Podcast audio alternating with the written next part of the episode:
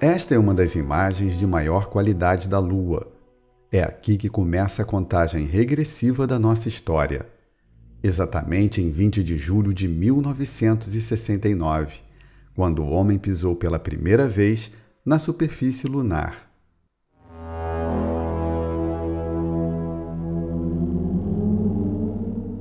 Nos 50 anos seguintes, segundo uma revelação atribuída ao médium Chico Xavier, a humanidade teria liberdade para se autodestruir em uma terceira guerra mundial. O prazo terminou em 20 de julho de 2019. Segundo a mesma revelação, como os humanos conseguiram evitar a guerra, ganharam outra contagem regressiva, mas agora para o início de uma nova era. Durante esses 50 anos da, da previsão de Chico, eu acho que a humanidade, bem ou mal, fez o dever de casa. Não houve uma guerra atômica.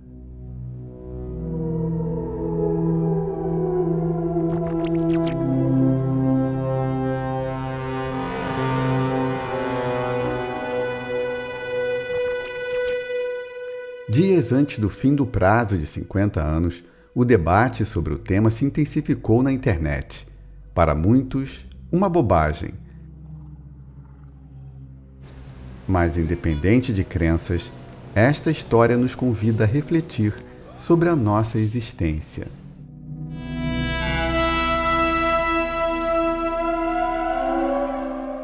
Vamos saber agora como surgiu a hipotética data limite de 2019.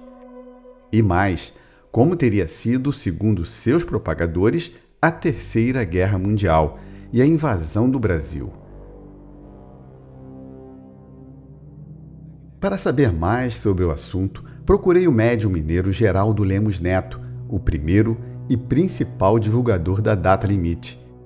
Para os comentários, entrevistei o escritor Rony Lima, o mitólogo José Carlos Leal e o padre Wanderson José Guedes. Geraldo é empresário do ramo imobiliário e preside a casa de Chico Xavier, em Pedro Leopoldo, a 40 quilômetros de Belo Horizonte. Em palestras no Brasil e no exterior, ele fala sobre o novo mundo a partir de 2057. A contagem já começou. Quando Chico Xavier falou comigo, em 1986, os meus cabelos ficaram em pé, apavorados. E ele também era pessimista. Ele achava que nós teríamos guerra nuclear, e segundo ele, essa seria a última chance da humanidade em relação à sua autodestruição. Se, e somente se, a gente conseguisse, e note bem, ele fala isso inclusive no, no programa Pinga Fogo, se apenas nós nos suportarmos. Comigo ele vai dizer: nenhum de nós pode prever os avanços que nós teremos a partir desse momento. Nós estamos num momento de profunda comemoração, porque nós vencemos uma prova de fogo.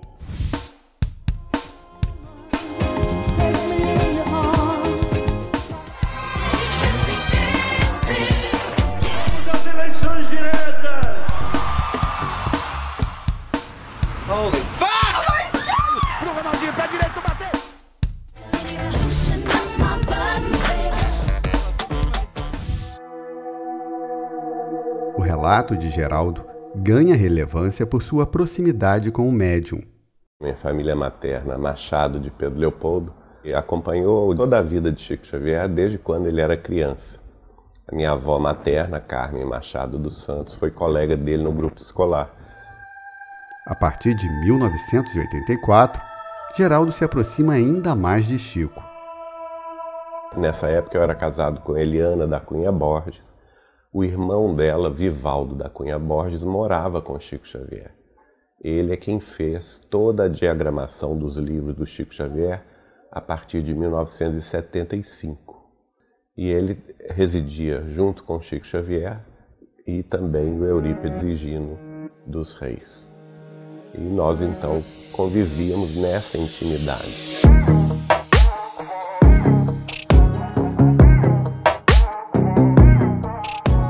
Um acontecimento, segundo Geraldo, marca o início da contagem para a data limite.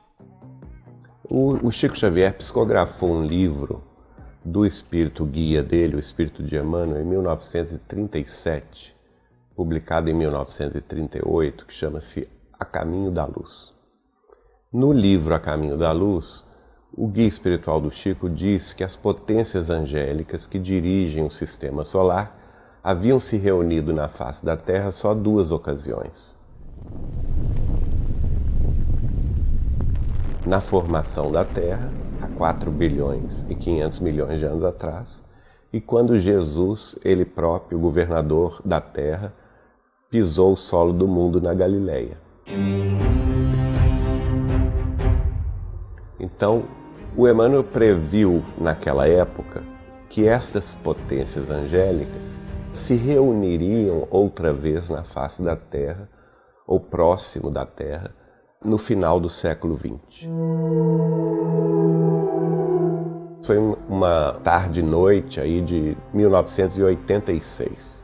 Ah, nós conversávamos, eu e ele, Chico Xavier, na casa dele, e aí ele me falou assim: Olha, lembra-se disso, Geraldinho, que o Emmanuel previu que as potências angélicas que dirigem o sistema solar se reuniriam no final do século XX, eles na verdade já se reuniram quando o homem pisou na Lua, no dia 20 de julho de 1969.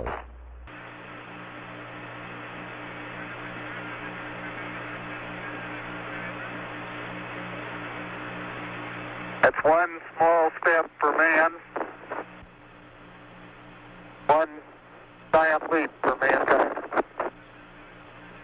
Os outros Cristos dos outros planetas do sistema solar estavam muito preocupados em relação ao avanço terrestre militarista de ordem termonuclear para além da crosta terrestre. E nessa ocasião eles estavam querendo que o Instituto Universal da Justiça Divina cobrasse da humanidade os milênios de débitos sucessivos que nós tínhamos acumulado ao longo dos nossos pelo menos sete mil anos de história.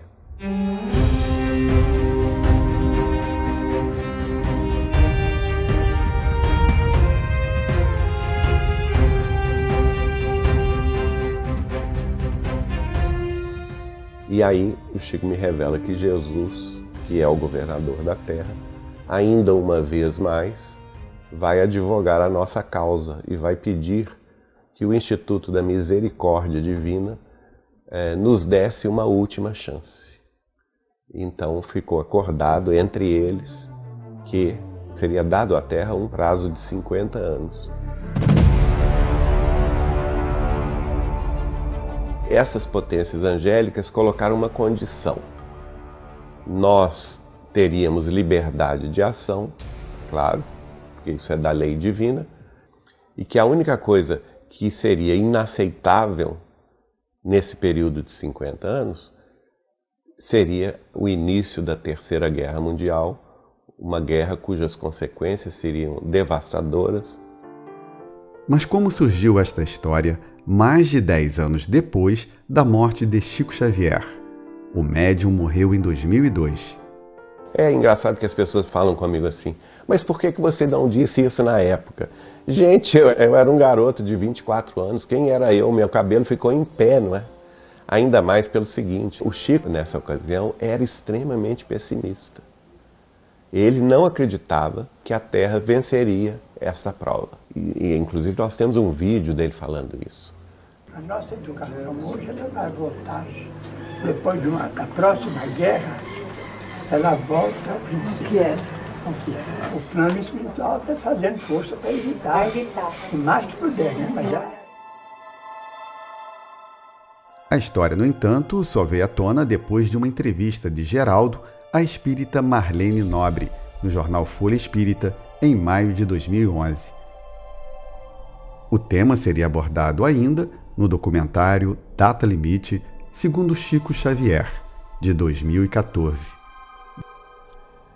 A revelação gerou controvérsias. Para o mitólogo José Carlos Leal, previsões apocalípticas caducam. Durante muitas vezes, aconteceram muitas profecias milenaristas que o mundo ia acabar em certa época do ano. Então isso gera uma ansiedade. Mas quando chega a data limite, a época específica, não acontece nada. Muita gente duvida que Chico tenha declarado uma data limite. Nenhuma conversa, depois que acaba, quando você refaz, é a mesma conversa. Constrói-se uma outra conversa. Se eu não gravei, se perdeu. Porque você vai ouvir não a conversa, mas a versão que eu tenho da conversa que eu tive com fulano de tal, com A, ou B ou C. Existe imprecisão na suposta revelação, observa Leal. Se nós pudermos nos suportarmos uns aos outros, quando não nos pudermos amar uns aos outros, segundo os preceitos de Jesus, até que essa era prevaleça, provavelmente no próximo milênio, não sabemos se no princípio, se no meados ou se no fim, o terceiro milênio nos promete maravilhas. Se eu tirar o C, eu posso marcar uma data. Vai acontecer por isso, por isso. Agora, se acontecer isso, se acontecer aquilo, aí eu já não posso mais trabalhar com hipóteses.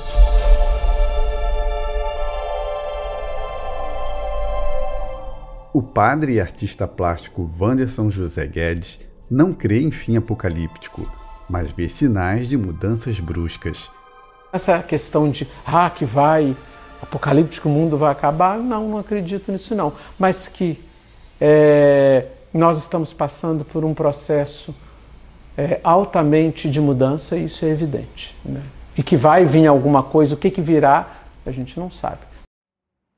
Geraldo argumenta que tudo o que disse sobre a data limite se baseia em informações publicadas em livros, vídeos e entrevistas de Chico Xavier. Reconhece, porém, que a revelação do início da contagem foi feita apenas em uma conversa privada. Ninguém ouviu ele falando comigo que seria o começo desse período de 50 anos seria a data que o homem pisou na Lua. Isso não tem, ninguém, ninguém nunca vai ouvir isso porque foi uma conversa particular minha com ele em 1986. Para Leal, nem mesmo o próprio Chico, tão admirado no meio espírita, poderia saber o dia fatídico. O Chico é uma pessoa notável. Tão notável do ponto de vista mediúnico quanto como ser humano. Né? É, inclusive acreditam, dizem, que ele é um protótipo do homem da nova era, do ponto de vista moral. Mesmo Chico Xavier não sabe de todas as coisas. E sabe por que ele não sabe? Porque Jesus também não sabia. E Jesus é, é a super né, imagem, a super figura da cristandade. Em uma ocasião, conversaram com ele sobre o final dos tempos, ele fez umas previsões, e perguntaram a ele qual era a data. Disse: Nem eu sei, só o Pai sabe. O Pai a interpreta como Deus, né? Mas se ele não sabe, é muito difícil que alguém saiba. Nas redes sociais, muitas contestações. Geraldo não se intimida.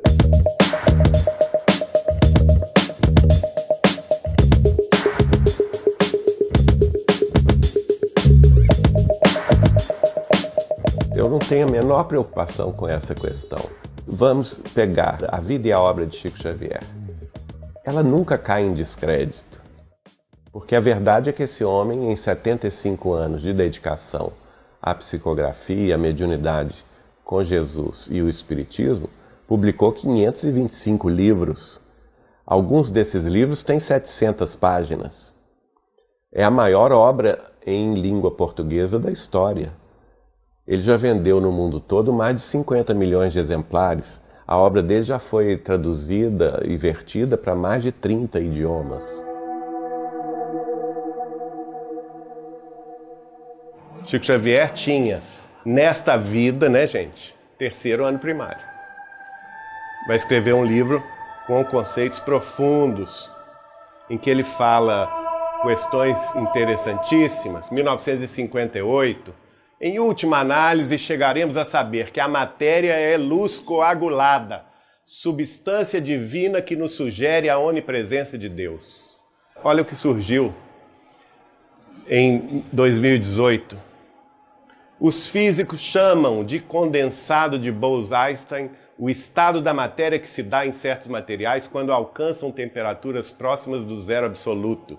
A luz, por exemplo, sob condições especiais, pode se comportar como um líquido que desvia dos obstáculos e que encontra seu caminho assim como um fluxo d'água.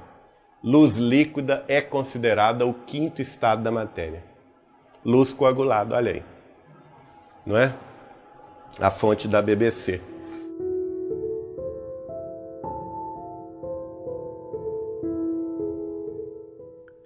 Em palestras, Geraldo cita inovações previstas em livros psicografados por Chico Xavier. Alguns são assinados por André Luiz. Seria o pseudônimo usado pelo espírito do sanitarista Carlos Chagas. Nós vamos ver antecipações científicas extraordinárias na obra de André Luiz, que ele começou a escrever com Nosso Lar, primeiro livro que saiu em 1944. André Luiz fala assim: na cidade espiritual de nosso lar, todos os habitantes possuem um aparelho comunicador pessoal. E aí? Alguém tem isso aqui? Hoje nós temos, né? Em 43 a gente tinha? Não tinha. E outra coisa, ele descreve a tela, que era muito fina, né? Uma tela de projeção de imagens finíssima, que continha na mesma tela imagens distintas de lugares distintos. Então o que, que é isso, gente? Tela plana, picture in picture. Você pode sair hoje e comprar, é ou não é? Naquela época não existia aqui. O público acompanha atentamente.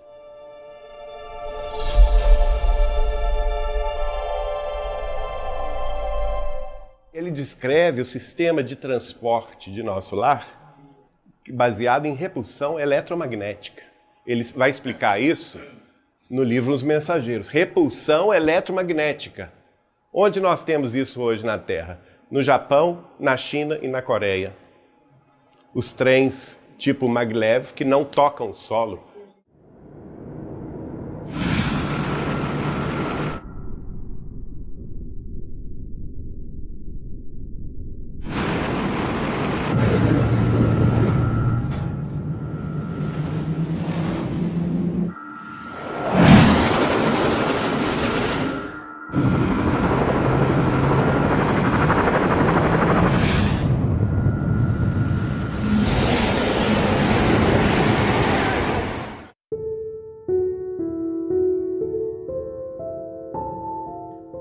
É claro que podemos encontrar exemplos de gênios que vislumbravam o futuro. Leonardo da Vinci projetou o parafuso helicoidal em 1493, o que muitos identificam como o esboço de um helicóptero. Mas nas palestras de Geraldo, Chico vai além da imaginação. Fala, por exemplo, numa época que se considerava o elétron indissociável, fala que ele é dissociável. E hoje estão aí o, os aceleradores de partículas na França, na divisa da França com a Suíça, nos Estados Unidos e até em Campinas, no Brasil, provando isso, que o elétron é dissociável sim em subpartículas. André Luiz vai escrever: matéria é energia, o pensamento é composto por ondas com velocidades supraluminais e o pensamento tem forma e tem natureza. Ele é físico. Ele é uma força física. Hoje, agosto de 2016, revista Nature Medicine, volume 22, número 8. Pensamento sombrio adoece o corpo físico. E hoje, na ciência, olha aí, pensamento é matéria supraluminal. Não é isso que ele tinha dito? Aqui nós vamos ver Emmanuel no livro Pensamento e Vida. O que, que ele diz lá? A eletricidade é energia dinâmica, o magnetismo é energia estática, o pensamento é força eletromagnética. Isso é física, gente. E aí ele vai falar sobre a corrente mental. Toda partícula da corrente mental, nascida das emoções e desejos recônditos do espírito, se desloca produzindo irradiações eletromagnéticas.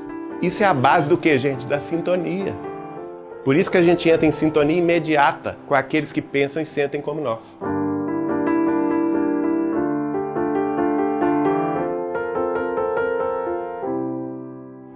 Isso foi que André Luiz escreveu. O que, a ciência está nos falando hoje? Publicação da revista The Neuroscience of Identity.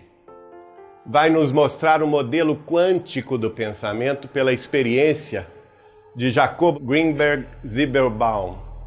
Uma experiência prática realizada por cientistas para comprovar o modelo quântico de consciência.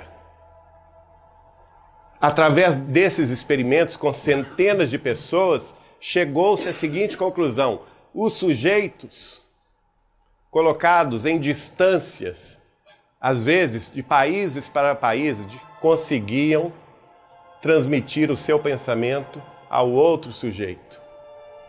Com isso, se provou que a consciência é não local, é não material e que existe um processo de comunicação entre nós seres humanos que ele, os cientistas chamam de comunicação quântica. Muito bonito isso, né? Só que os espíritas já sabem disso desde 1857. Por quê? O, a consciência não local é o quê? O espírito. Aqui cabe uma ponderação. Muitas dessas experiências, como as de Jacob Greenberg, recebem contestações e são vistas com reservas por outros cientistas. Mas Chico não é ignorado pela ciência. Em seus livros, a glândula pineal é apontada como a responsável pela mediunidade. A PubMed é a mais importante publicação científica do mundo.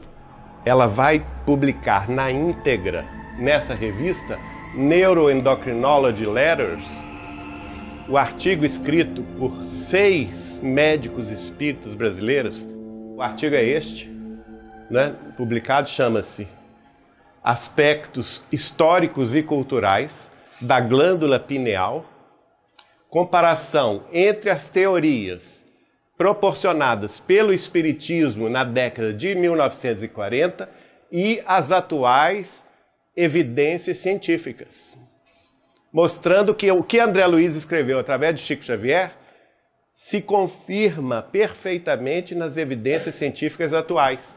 Esses foram os médicos que publicaram isso: Giancarlo Lucchetti, Jorge Dyer Júnior, Décio Andoli Júnior, Juliane Gonçalves e Alessandro Lucchetti.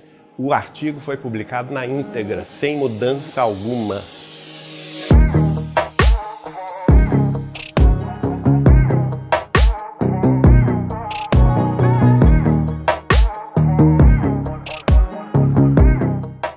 As previsões nos livros psicografados por Chico chocaram até espíritas. Dr. Ari Lex de São Paulo, desculpe que ele está desencarnado, mas é verdade. Fez uma comissão de médicos, eminentes médicos espíritas de São Paulo, Rio, Belo Horizonte, foram a Chico Xavier para falar com ele o seguinte: Olha, Chico, você precisa mudar o que você escreveu nesses livros de André Luiz, porque está tudo errado. Ah, vocês acham que está tudo errado?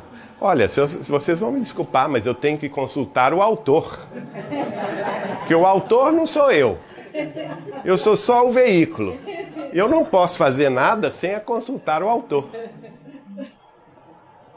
O Chico falou com eles assim: olha, o André Luiz está aqui, chegou. Ele está dando o seguinte recado para vocês, e vocês vão me perdoar a franqueza. Mas ele está dizendo o seguinte: tudo que vocês sabem até agora está errado. No futuro, a ciência médica chegará nesses conceitos que eu estou escrevendo agora.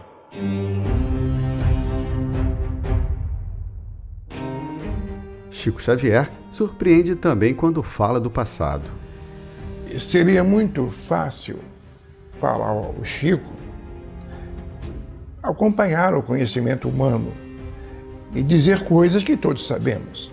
Se você ler os quatro evangelhos, você vai ter uma informação sobre um apóstolo chamado Pedro.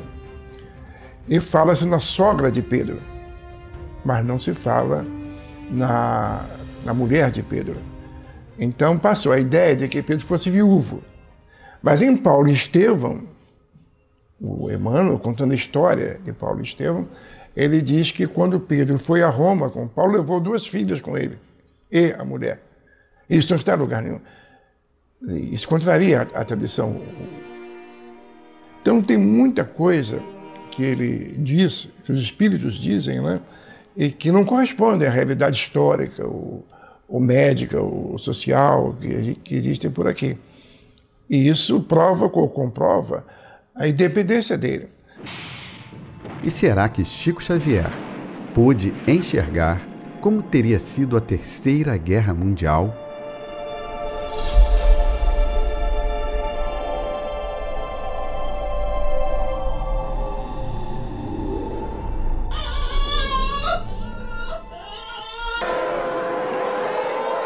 Perguntei ao Chico, Chico, mas e se acontecer a guerra nuclear? O que, que vai ser da Terra? E de cara o Chico já foi falando. O caminho da guerra será devastador. Em pouco menos de uma semana, dois terços da população terrestre irá desencarnar em situação de extremo desespero. O hemisfério norte do planeta ficaria inabitável. Segundo Geraldo, o que sobrasse da ONU imporia uma nova divisão territorial no que restasse do planeta.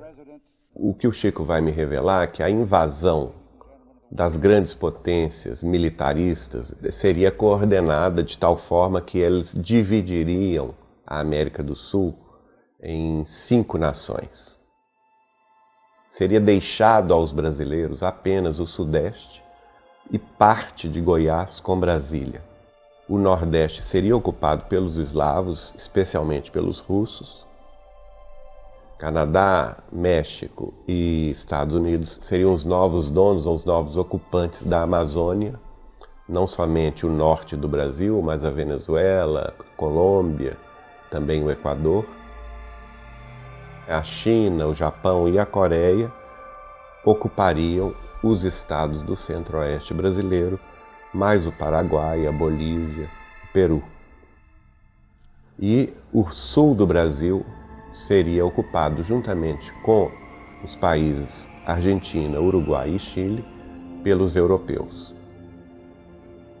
Alguns outros iriam também para a parte sul da África e na Ásia também alguns outros iriam ocupar a Austrália e a Nova Zelândia. Five. Four, three, two, one. O mundo esteve de fato perto de uma guerra nuclear.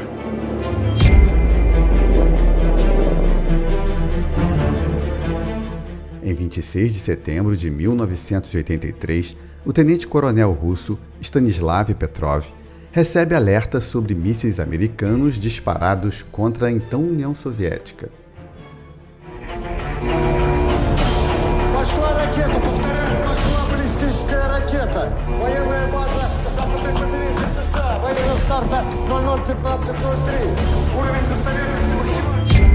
Se ele informar o ataque, os superiores vão preparar uma retaliação.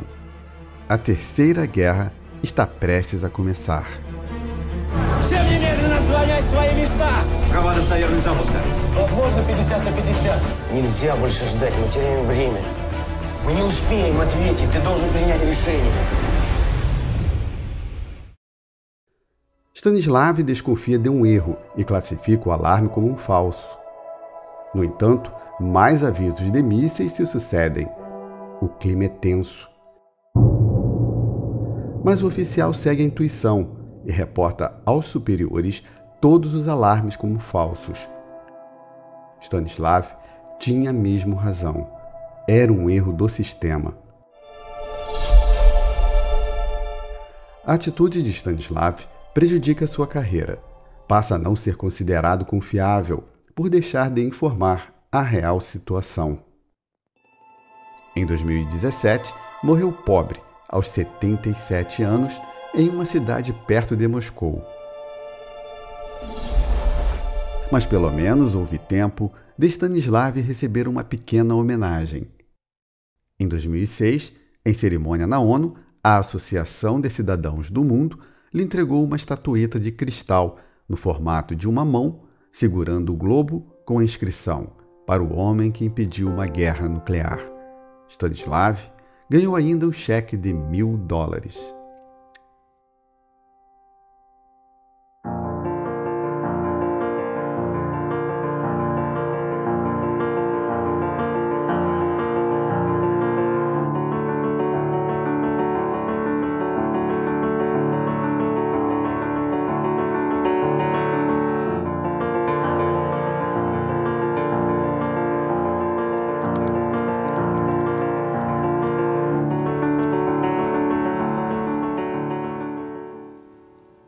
A guerra seria um grande revés na história da humanidade.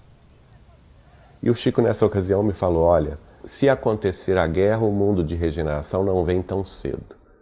Nós vamos gastar pelo menos 900 anos de reconstrução do que foi perdido. E provavelmente, somente depois do ano 3000, a Terra entraria na condição de mundo em regeneração e qual é a importância em se tornar um mundo em regeneração. Qual que é o objetivo da regeneração, do futuro da humanidade? Integração cósmica. A Terra vai deixar de ser aquela casa fechada. Nós vamos finalmente entrar em contato com outras civilizações mais avançadas do que nós, que esperam ansiosamente que a Terra faça parte dessa comunidade interplanetária. Este detalhe da previsão de Chico Xavier propiciou a aproximação entre espíritas e ufólogos.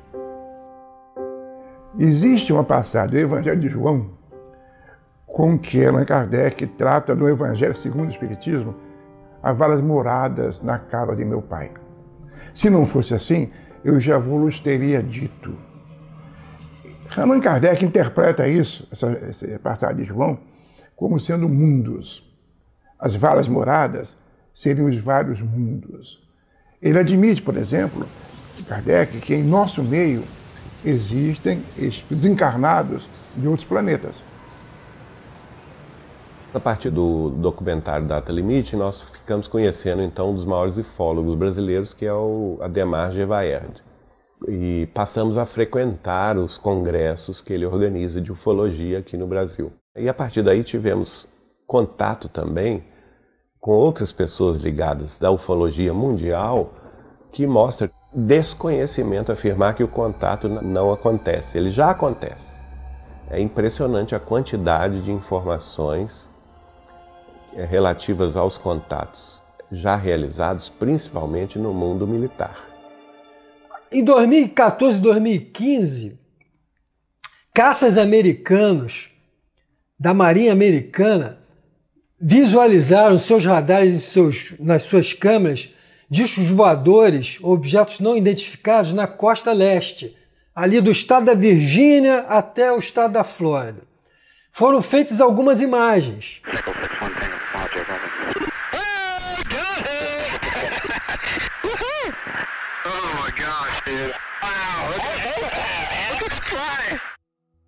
Quando o New York Times veiculou essa matéria, calou-se, ninguém falou nada, o governo não admitiu, etc. Mas agora, coincidentemente, em 2019, o Pentágono finalmente confirmou: não, as imagens eram verídicas, foram fatos, objetos não identificados. O porta-voz do Pentágono, Joseph Greicher, reconheceu a autenticidade de três vídeos, mas definiu os casos como fenômenos aéreos não identificados. Explicou ter evitado o termo OVNI por estar associado no imaginário popular a naves alienígenas e observou que desde o lançamento dos drones no mercado, os registros de avistamentos se multiplicaram. Esses casos, admitidos pelo Pentágono, ainda não possuem explicação. Um dos objetos possuía quase 14 metros de comprimento. Um outro objeto desceu em instantes, de 18 mil metros a 15 metros sobre o mar. Os deslocamentos chegavam a Mach 5, cinco vezes a velocidade do som. E são naves que dominam uma tecnologia que a humanidade ainda não domina. Os vídeos mostram a surpresa dos pilotos de caça perseguindo, olhando objetos assim com velocidade que eles chamam hipersônicas e de repente eles flagram um parado no ar.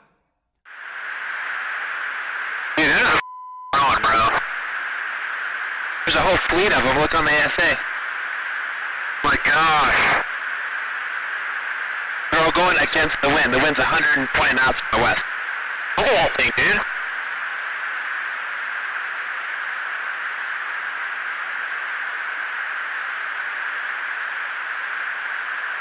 That's not our LNS though, is it? It's not. That is the LNS, dude. Well, if there's like... Look at that thing! It's rotating. Gente, olha só, vamos, vamos ter um entendimento do que, que é isso. Uma coisa é você ter um, um drone, um helicóptero que para e consegue depois seguir viagem em linha reta. Outra coisa é um objeto em forma de disco voador numa velocidade tal, de repente para e fica no ar, zoom, e segue caminho. Não existe tecnologia humana que domine esse tipo de voo, de velocidade.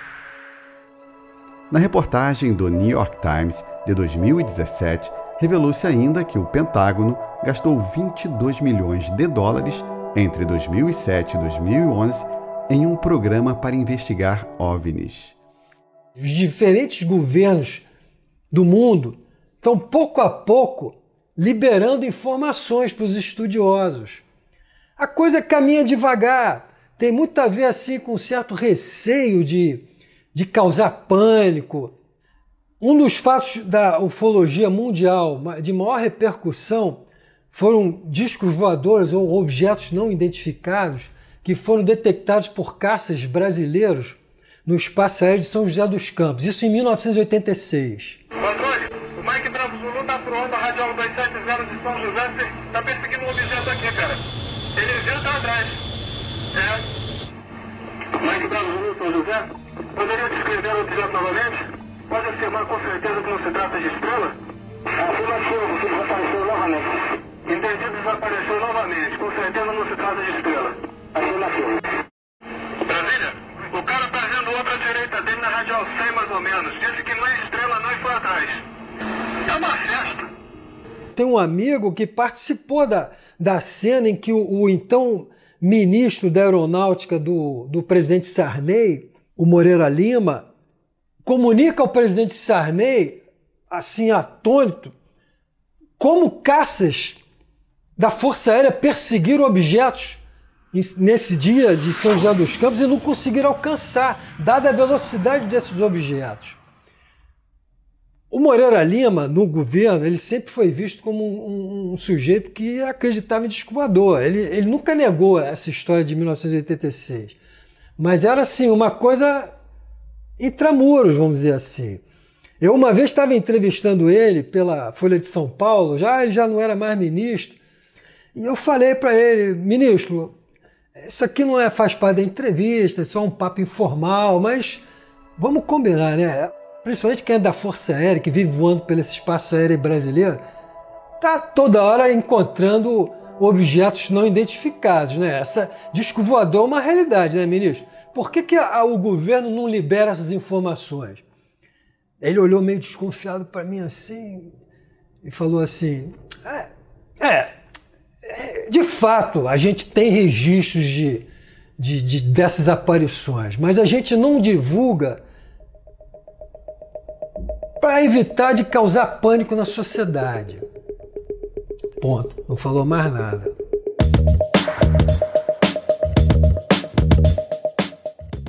Para Rony, depoimentos relevantes comprovam a visita de naves alienígenas à Terra.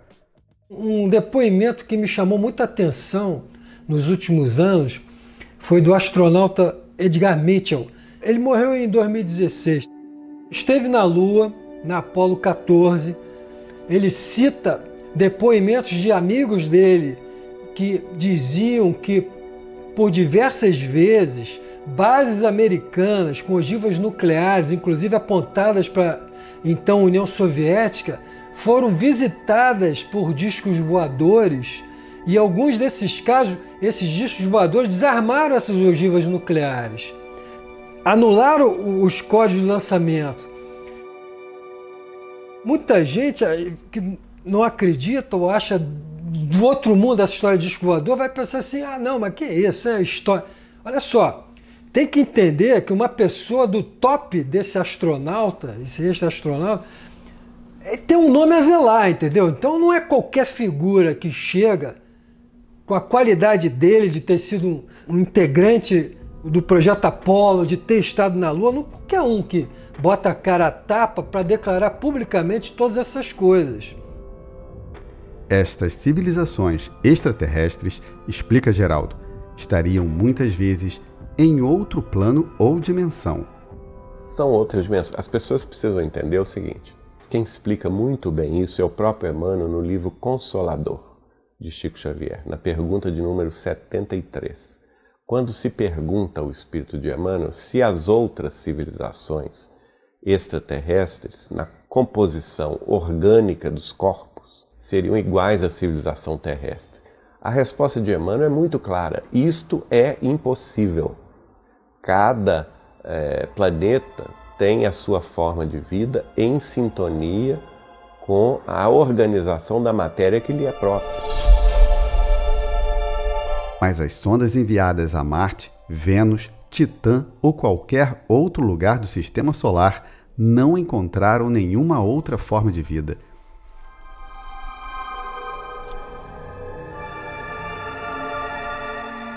Muita gente que questiona isso comigo diz assim: ah, mas os, as naves estão indo lá e não estão vendo nada.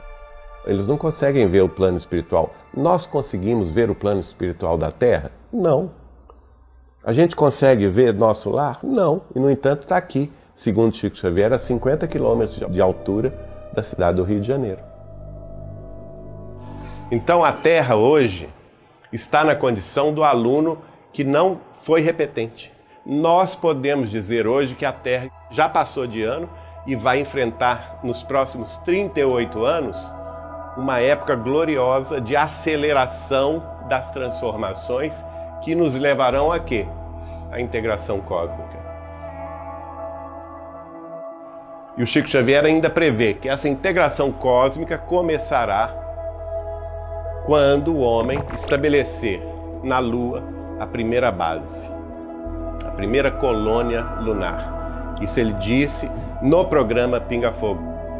Se não entrarmos numa guerra de extermínio nos próximos 50 anos, então nós podemos esperar realizações extraordinárias da ciência humana partindo da Lua. Então, na Lua, é possível que o homem construa as cidades de vidro, as cidades estufas, onde cientistas possam estabelecer pontos de apoio para a observação da nossa galáxia, então teremos, quem sabe, a possibilidade de entrar em contato com outras comunidades da nossa galáxia, porque nós vamos compreender que fazemos parte de uma família universal, que não somos o único mundo criado por Deus,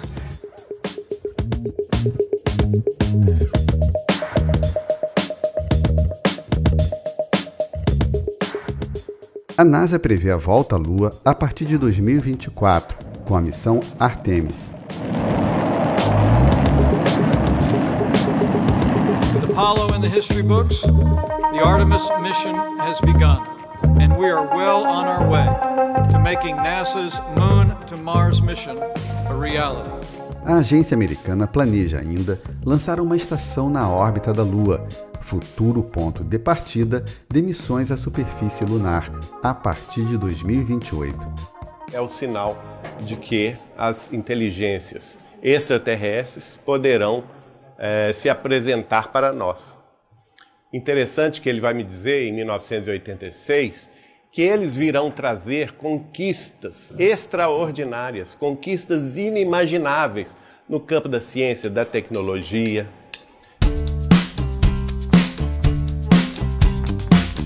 É, a questão do envelhecimento.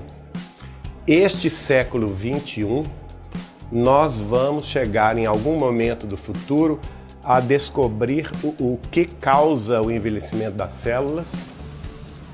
Disse-me ele que vamos tomar uma pílula diária só e ela vai interromper o processo de envelhecimento do corpo na idade que a gente escolher.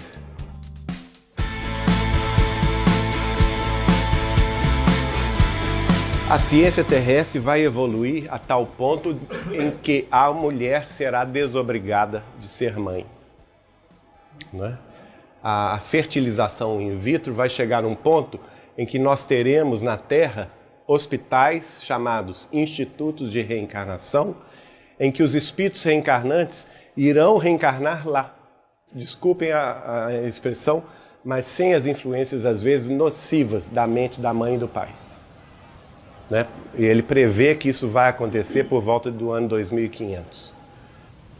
Por volta de 2050, a indústria da televisão vai se aperfeiçoando de modo tal que, sem querer, lá nas indústrias, eles sintonizando os aparelhos que eles produzirão lá nessa época, vão descobrir uma imagem. Esses que estarão lá na imagem vão dizer assim: Nós somos do mundo espiritual terrestre. Nós todos teremos em casa um aparelho desse na parede, para a gente conversar com os nossos entes queridos no além. Ele ainda brincou assim: nessa época os médios vão ficar desempregados.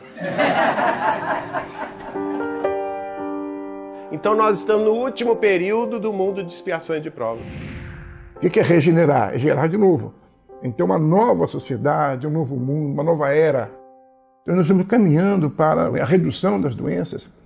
Estamos discutindo a nanotecnologia, que também será um avanço interessante, como da biologia, por exemplo, da própria medicina. Então, isso daqui, por exemplo, a 200 anos, imagine em que nível estaremos nós com a ciência.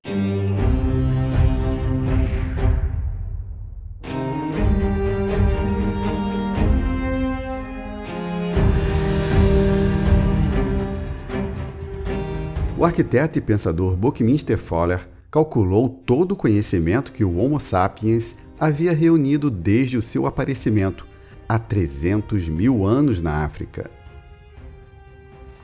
Para se dobrar esse conhecimento, estimou que, em 1900, a humanidade precisava de apenas 100 anos, isto é, a teoria da curva da duplicação do conhecimento.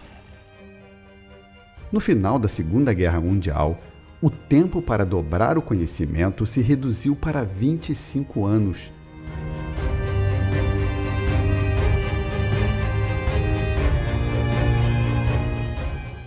Nos anos 2010, bastava apenas um ano. A partir de 2020, com a inteligência artificial e a internet das coisas, o homem passa a duplicar o conhecimento de toda a sua história a cada 12 horas. Agora, de que modo vamos associar essa ciência progressista com a moral? Essa é a questão. A moral ainda é o nosso maior problema. Porque por mais que nós avancemos, né, do ponto de vista tecnológico, científico, a gente não avança muito do ponto de vista moral.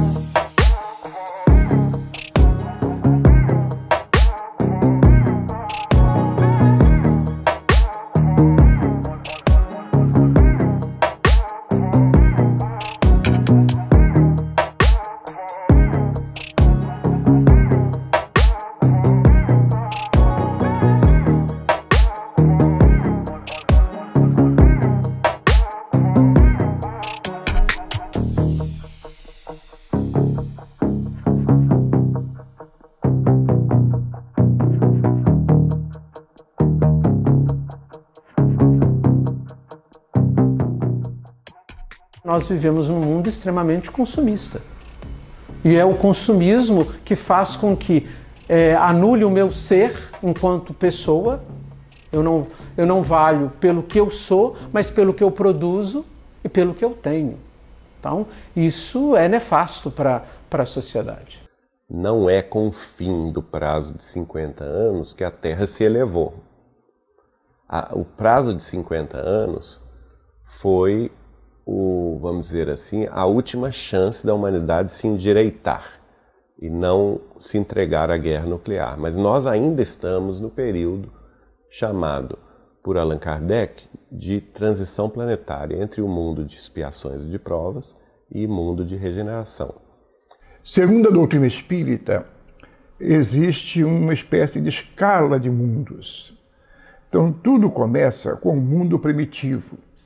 O que é o um mundo primitivo? É o mundo onde os espíritos têm as primeiras encarnações. Do mundo primitivo se passa ao mundo de provas e expiações, que é esse mundo aqui. Geraldo explica quando começaram as transformações e por que em 2057 o mundo entrará na nova era.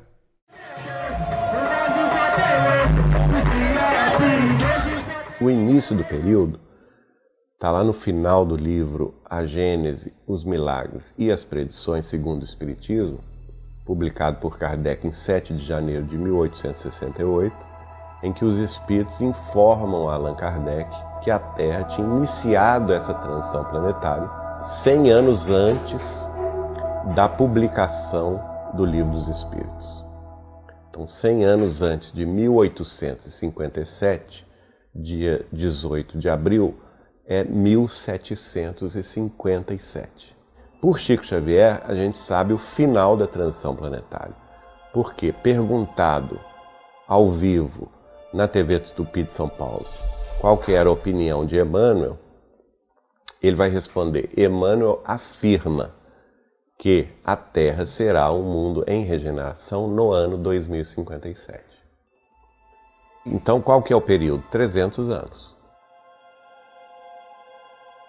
É claro que é difícil você falar que a gente está entrando num momento de regeneração, numa nova era, quando você vê o mundo nessa turbulência total, o agravamento dos desastres ambientais,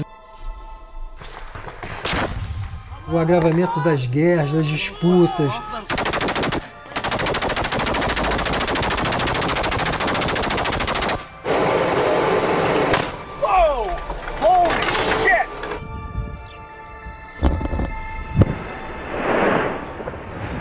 Você está construindo um novo, quando você parte para uma nova fase, uma nova era, isso significa que o velho, que é podre, que é antigo, tem que ser destruído. Eu não vejo o conflito como algo negativo. Eu acho que o conflito ele é muito positivo porque ele, ele nos chama a atenção para uma nova realidade, para aquilo que nós temos que mudar. Vida, enquanto nessa realidade, ela tem que haver conflitos mesmo, mas para que nós possamos aprender com esses nossos conflitos, né?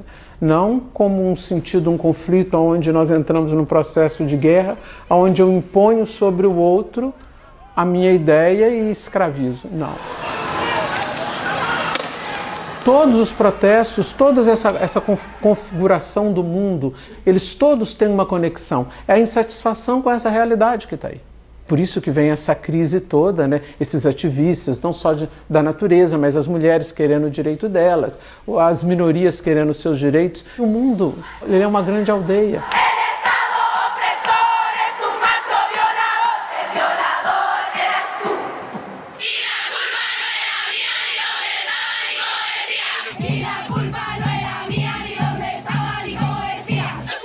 já se perguntava muito o que seria o futuro da humanidade logo depois da Segunda Guerra. Com o advento da tecnologia, tudo isso, isso simplesmente agravou e nos mostrou ainda mais essa realidade.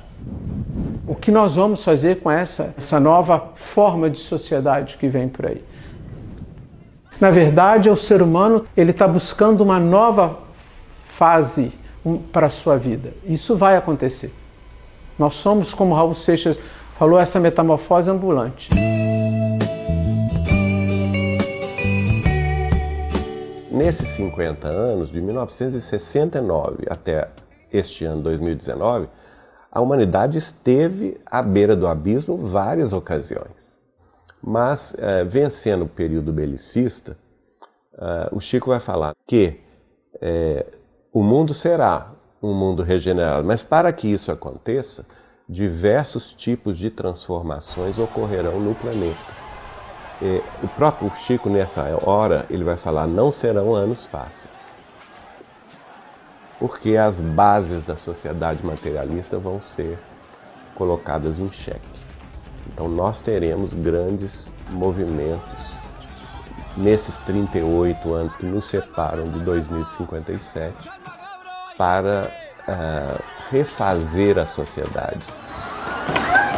Uma sociedade mais fraterna, mais justa, mais solidária, não somente entre as nações e as diferenças socioeconômicas e políticas entre as nações, mas também mais solidárias com as outras civilizações vizinhas, como antecipou Humberto de Campos através do Chico, quando disse que nós compreenderíamos então o imperativo da paz, solidários com o progresso dos outros mundos que se nos circunvizinham.